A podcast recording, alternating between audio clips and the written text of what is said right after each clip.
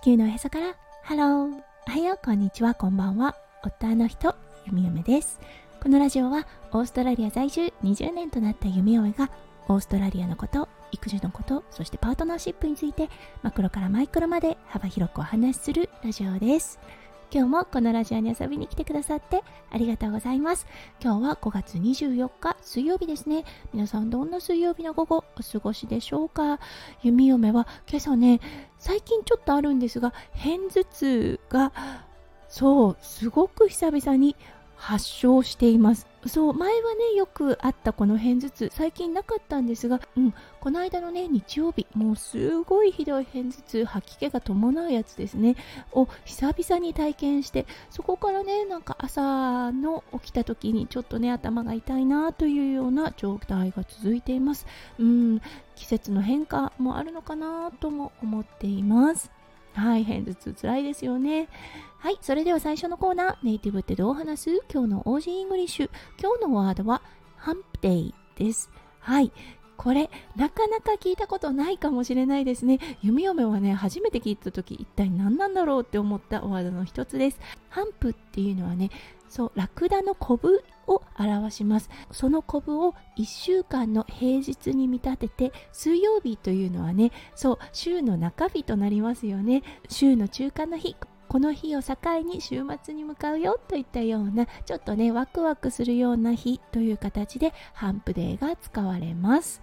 はいそれでは今日のテーマに移りましょう。今日のテーマはラウンドアバウト感情交差点。についてお話ししたいと思いますそれでは今日も元気に弓嫁ラジオをスタートしますはい、オーストラリアですね。この環状交差点、ラウンドアバウトがものすごく多いです。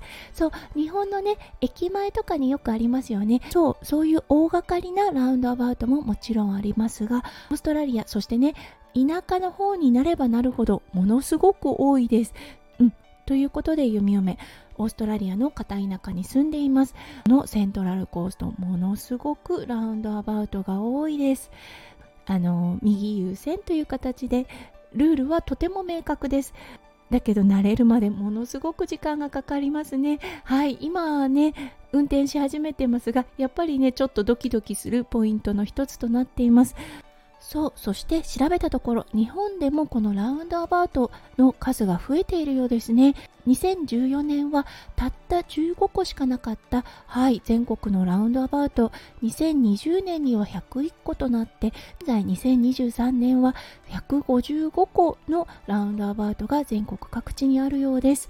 うん運転にね慣れてる方はあまりね苦にならないのかもしれませんがそう運転初心者の弓嫁にとってはこのねランドアバウトものすごく緊張ポイントです。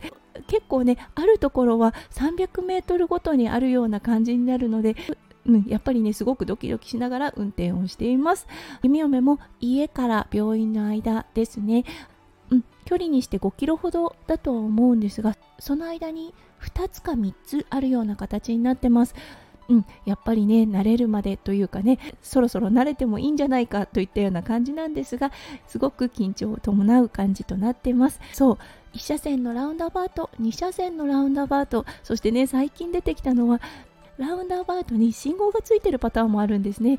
はいこれはもう本当に本当に緊張しながらあ今は赤だからいけないやと思いながらそうあのー、なんとなくねこうバタバタしながら運転している弓嫁です。皆さんのねお住まいの場所にはラウンドアバウトありますか？そしてやっぱり緊張されるんでしょうか？それとも弓嫁だけなんでしょうか？